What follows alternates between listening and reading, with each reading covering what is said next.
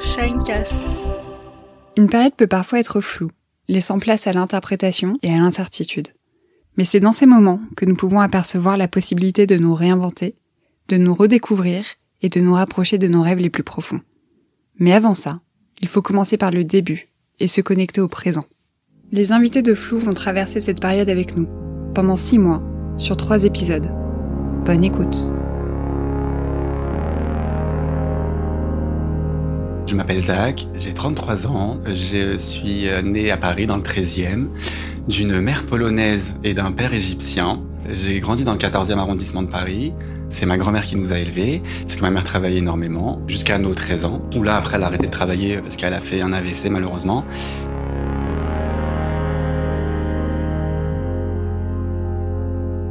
Alors mon enfance, elle était euh, très sympathique, dans le sens où il euh, faut savoir que mes parents, euh, donc pas français, me parlaient en leur langue respective. Du coup, moi, ça m'a rendu un peu bègue et dyslexique. J'allais du, coup justement chercher chez l'orthophoniste le moyen de pouvoir parler le français correctement. Ma mère est chrétienne, catholique traditionnaliste, donc ça a été un peu à la maison très une vie directive, tu vois. On était un peu livrés à nous-mêmes aussi, même si c'est elle nous surveillait, mais bon bref. Et euh, c'est vrai que moi je me suis détaché de ma famille un peu parce que c'est vrai que de mes 9 à mes, mes 12 ans, euh, j'ai un peu fait abstraction de ma famille parce qu'il m'est arrivé des galères euh, très compliquées. Et du coup j'ai préféré en fait me détacher de tout parce que je comprenais pas et j'étais dans un espèce de truc de soumission. Euh, mon parcours scolaire, il était. Euh, alors, j'étais un élève brillant jusqu'à ma sixième. J'étais un élève un peu euh, modèle. Enfin, modèle, j'adorais aller à l'école. Mais à partir de ma sixième, j'ai redoublé. Et là, j'ai pas du tout. j'ai été mon pire cauchemar, quoi. Le pire cauchemar d'un enfant. j'ai fait que des bêtises, des conneries. J'allais à l'école que pour complètement faire la fête et pas du tout être dans, dans le cursus scolaire. J'ai été dégoûté en fait de d'avoir redoublé avec une bonne moyenne. Et du coup, après, bon, je suis quand même tombé sur une prof, une prof de maths qui m'a vachement aidé euh, à, aimer les cours. Elle m'a vraiment donné goût aux mathématiques. Mais sinon, à part ça, euh, non. J'ai eu un parcours un peu jusqu'à ma troisième, pas très. J'allais à l'école juste pour foutre la merde, quoi, faire l'ambiance. En cinquième, quatrième, très tôt, j'ai commencé à connaître le monde de la nuit, où là j'ai carrément dérivé dedans. Ça a été mon échappatoire grave et, ça m'a aidé quand même. Ça m'a aidé à. On était tous famille, euh, on était, on avait tous des galères, on était tous un peu. Euh, moi qui étais homosexuel en plus dans ce milieu, c'était pas du tout euh, vu comme comme une honte, alors que dans ma famille, oui, tu vois, c'était quelque chose de très très compliqué. Moi j'ai mis du temps à assumer mon homosexualité. Je l'ai dit très tard. J'ai toujours su que j'étais gay. j'ai toujours, j'ai toujours, enfin, on, on le sait au fond de soi que t'es différent, tu vois, que t'es attiré par par quelque chose d'autre. Après, c'est de l'assumer qui était très compliqué. Mais moi, du coup, comme j'étais dans une famille comme ma mère est catholique traditionnaliste, c'était très compliqué parce que pour elle, euh, tout ce qui est lié à l'homosexualité ou tout ça, c'est aberration, c'est abomination, c'est démon. Du coup, moi, j'ai grandi dans un, dans, avec ça en tête aussi. Donc, c'était très. J'ai toujours pensé que j'étais, euh, comment dirais-je, une erreur et en découvrant le monde de la nuit, en fait, c'est là où j'ai vu que non, on est accepté, on est, c'est, hyper toléré. Euh, j'ai vécu ça, mais comme une renaissance. Et là, j'ai, vécu le bonheur, le bonheur, euh, le bonheur du monde de la nuit, le bonheur des fêtes, de la vie, de la joie, de l'excès, euh, et tout ça pendant jusqu'à au moins jusqu'à mes 25 ans. ma première expérience sexuelle, c'était, bah, en fait, j'avais 15 ans. Mais il faut savoir que quand j'avais 15 ans, euh, j'avais, je disais à tout le monde que j'avais 19 ans jusqu'à mes 19 ans. Hein. Donc j'ai eu 19 ans de mes 15 à mes 19 ans pour justement pouvoir rentrer en boîte, paraître euh, plus âgé, etc. Et mon premier mec avait 37 ans. Et il m'avait dragué euh, dans un bar, euh, dans la rue. Et au début, en fait, je pensais que c'était ma, parce que j'étais avec une amie, et je pensais que c'était elle qui draguait, tu vois. Et en fait, non, pas du tout, c'était moi. du coup, c'était super génial. Ça, ça a juste confirmé tout ce que je ressentais, quoi, vraiment. Euh, je vis mon homosexualité à ce moment-là, mais pleinement. Je suis libre. Euh, je, on fait les 400 coups, quoi. Tu testes tout, tu découvres tout, tu touches à tout, euh, t'essayes tout, euh, tu, tu découvres tout, et en fait, tu vois que le monde, il est immense et que dans ce que t'as été éduqué, dans ce côté religieux, machin, bah en fait non, ça te, ça t'étrique et que le monde, il est beaucoup plus beau que ça, en fait, il est beaucoup plus complexe que ça.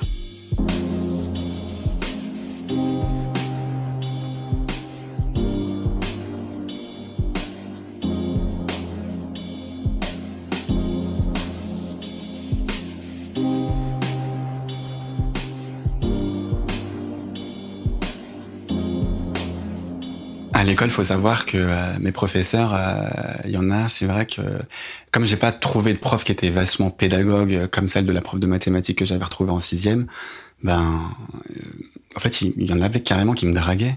Et c'est là où j'ai compris que j'étais plus bonne que bon à l'école. Donc je me suis dit, bon, allez, hein, on va essayer.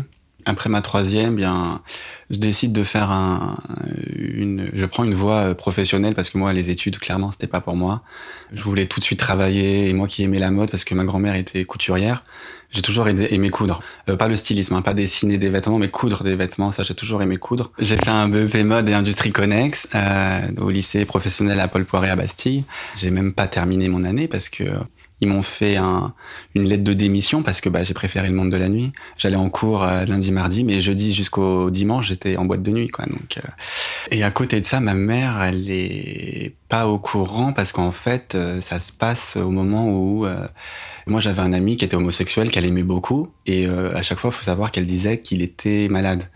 Et pendant toutes ces années, elle disait toujours il faut l'aider parce qu'il est malade, etc., etc. Sauf qu'un jour, j'ai pété les plombs et je lui ai dit qu'il n'était pas malade et que j'étais comme lui.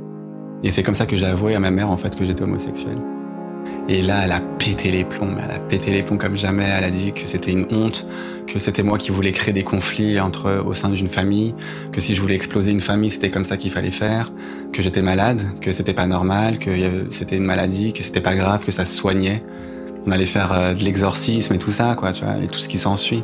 Donc du coup, bah, j'ai pouvais plus rester chez moi. Du coup, bah, j'étais un peu hébergé chez des amis à gauche à droite. Je suis resté chez mes amis proches un peu euh, tout du long, et ça a été ça, et euh, ça a été. J'allais voir ma mère de temps en temps, et on faisait comme si de rien n'était, quoi. Et jusqu'à maintenant, où elle, on fait comme si de rien n'était toujours. Et à côté de ça, mon parcours professionnel, bah, il est pas ouf au début. Enfin, c'est vrai que je suis un peu je suis un peu en mi-dépression, mi-fainéantise. Il euh, y a un côté où je fais beaucoup d'intérim, je fais beaucoup de petits boulots, black. Euh, je fais, euh, j'ai pas vraiment d'ambition en fait. Je suis un peu, je suis un peu, je me laisse vivre. Au niveau du recrutement, il y a pas de problème. Hein. Je, trouve des, boulots, mais comme j'ai pas les diplômes, on me prend pas. Et bah, c'est beaucoup de refus. Donc après, bah, c'est beaucoup de ventes, beaucoup de petits boulots de restauration, etc si t'as pas de diplôme, bah tu pourras pas aller bien loin, quoi. Donc en fait, je suis resté bloqué dans ce truc de qu'est-ce que je vais faire et comment je vais faire pour justement m'en sortir de cette situation précaire, quoi. Et tu joins toujours les deux bouts, donc c'est bien de vivre, mais tu survis, tu vis pas.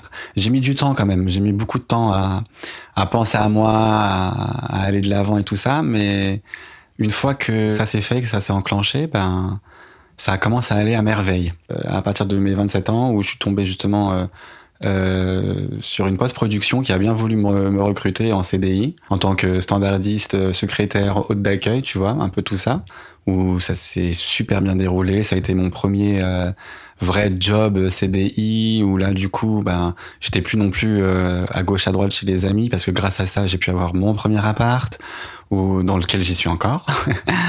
Là-bas, ça se passe super bien. Franchement, les deux premières années, c'est super, c'est génial. J'adore ce que je fais, euh, l'ambiance, tout est extraordinaire, les gens, etc.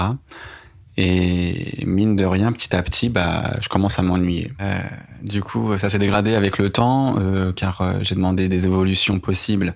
Ça s'est pas fait, on m'a refusé. Des augmentations, ça s'est pas fait non plus, on me les refusait à chaque fois. du coup, bah, j'ai commencé à déprimer là-bas. J'ai commencé à m'ennuyer, et à me dire mais qu'est-ce que je vais faire de ma vie?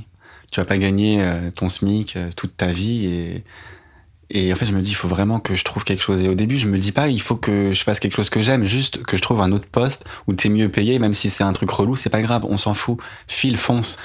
Et finalement je me suis dit quoi? Non il faut que je trouve quelque chose que j'aime vraiment faire moi, j'adore euh, tout ce qui est le monde de la beauté, tu vois. Genre, pas le, la beauté euh, matérielle et pas, pas que physique, tu vois. C'est vraiment, c'est un tout, c'est, c'est la beauté d'une humaine.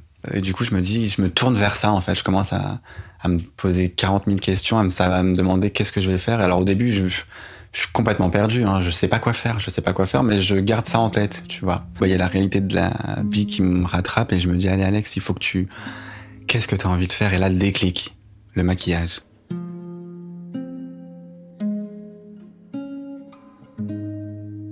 Donc révélation, et je me dis il faut que faut que je parte de là où je suis et que je fasse ça. Et c'est ainsi que j'ai demandé une rupture conventionnelle que, qui m'ont refusé. Mais euh, j'ai insisté auprès du président et qui m'a accordé. Et grâce à ça, je vais pouvoir justement me former auprès de Pôle emploi, faire une formation dans le maquillage et pour pouvoir être à mon compte. Et aussi, grâce à mon compte de formation, je fais mon permis pour pouvoir être mobile et pouvoir être euh, autonome.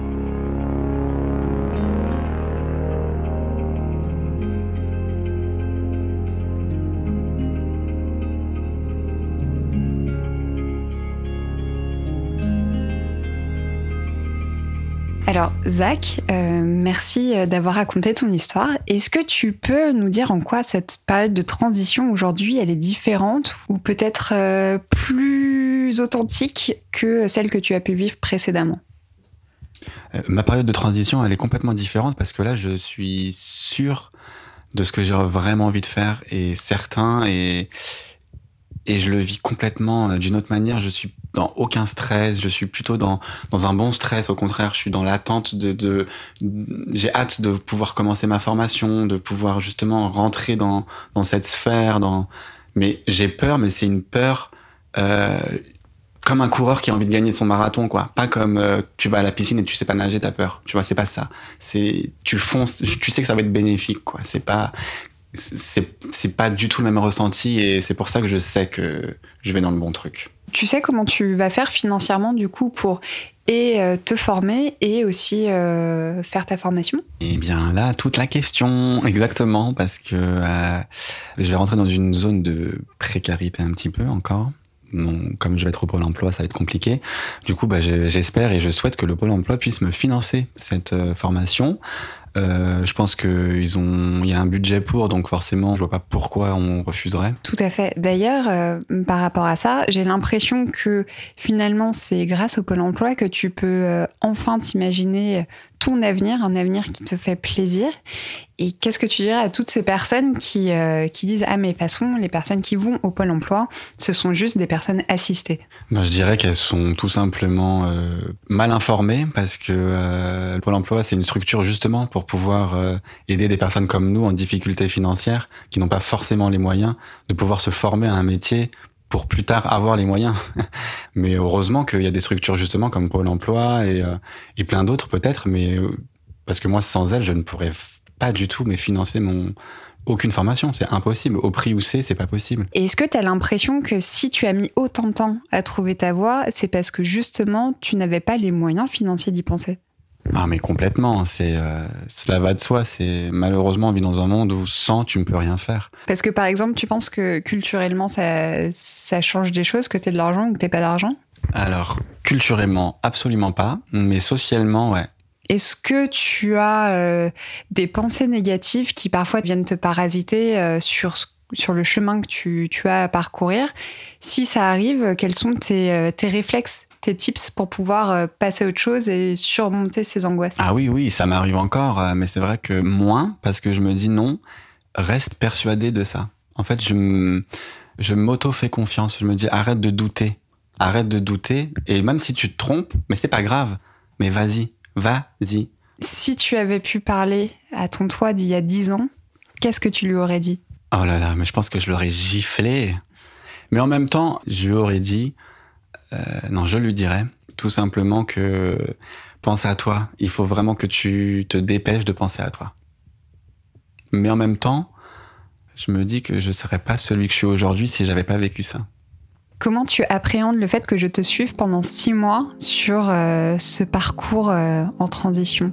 J'ai hâte, j'ai hâte au contraire justement de pouvoir, pouvoir voir mon évolution avec toi. Enfin, à travers. Donc, donc non, j'ai hâte, j'ai hâte, ça me, j'ai hâte. J'ai hâte.